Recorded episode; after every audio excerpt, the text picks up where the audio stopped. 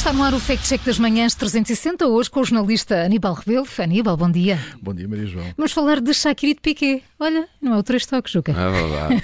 É novidade. Já estavam com saudades. Fresquinha, é? Isto é pesquinha. É, é por causa de um vídeo que está a circular nas redes sociais, mais um, não é? É exatamente. Eu sei que já muito se disse sobre este casal da música e do futebol, com o antes e o depois da separação. As redes sociais têm agora servido para manipular as opiniões de um eh, e do outro lado da barricada. E hoje hoje trago aqui mais este exemplo.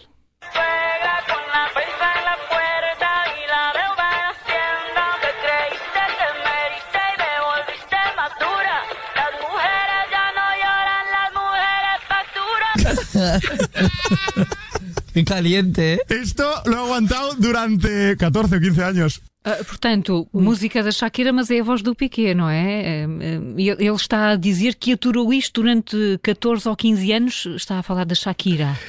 É mais ou menos essa a ideia que a publicação tenta passar. eh, Que isto que está nas redes sociais é um excerto de um vídeo retirado de uma entrevista que o antigo central do Barcelona deu por causa do novo projeto onde está envolvido, Kings, a Kings League. Ora, a música que se ouve é exatamente a música da Shakira, do novo single, onde fala dessa relação eh, com o jogador. Hum, Esta entrevista de onde foi retirado este vídeo foi feita exatamente no dia a seguir à publicação desta música.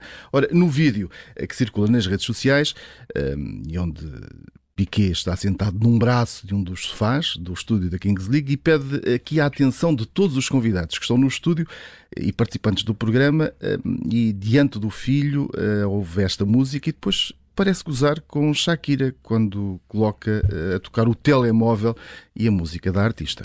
Ora, eu lembro-me que essa entrevista foi muito criticada pela cantora por causa da presença de um dos filhos de Shakira e Piqué. Ele estava sentado eh, mesmo ao lado de Piqué. Era, era o, o, é o filho mais velho do casal, tem 9 anos, estava mesmo ali sentado ao lado quando se ouviu esta, esta suposta reação eh, de, de Piquet, ou seja, a entrevista foi dada neste ambiente bastante descontraído. Eh, Piquet, na altura, eh, justificou a presença do filho porque terá sido o próprio Milan a pedir para estar presente aqui durante, durante esta conversa.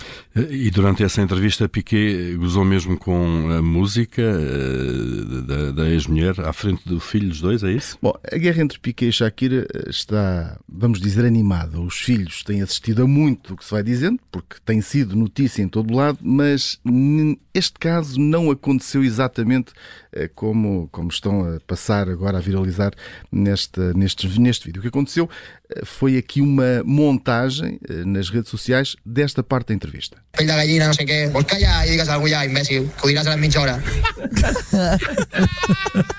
Esto lo he aguantado durante. ¿Cuántos años estaba en el club? 14 o 15 años. Cada día lo tenía al lado de la taquilla. Esto cada mañana por la mañana.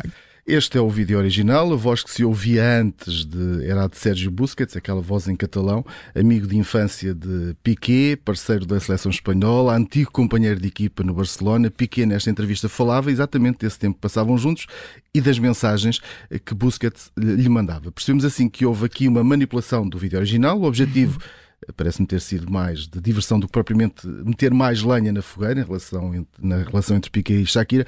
Mas o que é certo é que muita gente acreditou que era verdadeiro, criticou mesmo o jogador por eh, este alegadamente ter gozado com a mulher à frente do filho ao dizer que aturou isto durante 14 ou 15 anos. Aníbal, vamos então ao verdito final.